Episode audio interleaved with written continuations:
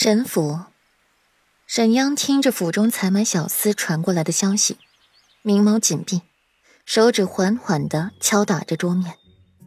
钱静的脸上升起了一丝不愉。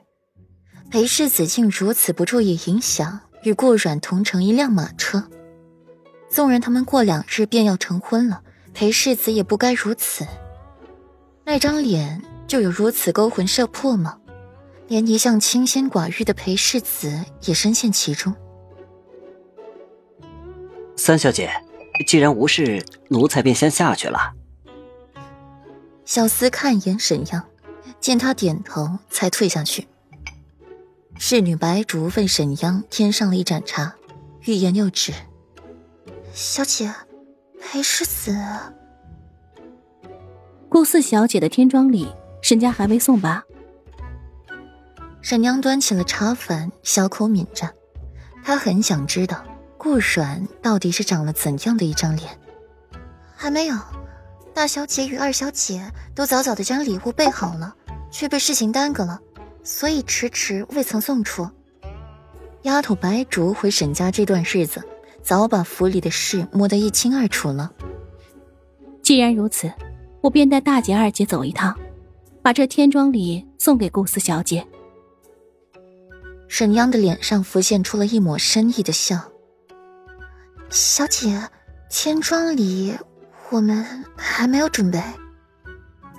白珠有些为难。他们才回府不久，把我那套杨之玉的头饰送给顾四小姐。杨之玉的头饰，从簪子到耳坠、耳当、手镯，一应俱全，价格不菲。是，沈娘备好东西出门，刚好申时，阳光暖洋洋的洒在身上，驱散了沈央一身的烦闷。上了马车，往顾太师府去。顾阮才回太师府就被老夫人叫走了，有用的没说什么，没用的倒是讲了一大堆，无非是让顾阮成为世子妃后不要忘本，要多多扶持太师府，要多多关照一下自己这些姐姐妹妹，一笔写不出两个顺字，要大家和和气气的，一荣共荣，一损俱损，到最后。老夫人还刻意加重了一下顾飞的名字，眼里也出现了几缕亮光，显然是对顾飞要和顾阮共侍一夫之事极为满意。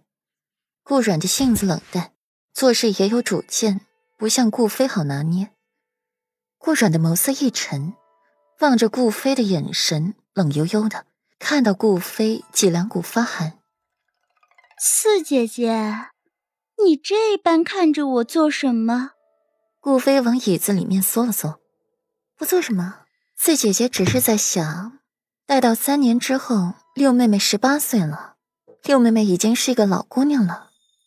顾冉轻笑一声，言语打趣着顾飞：“死丫头，怎么说话呢？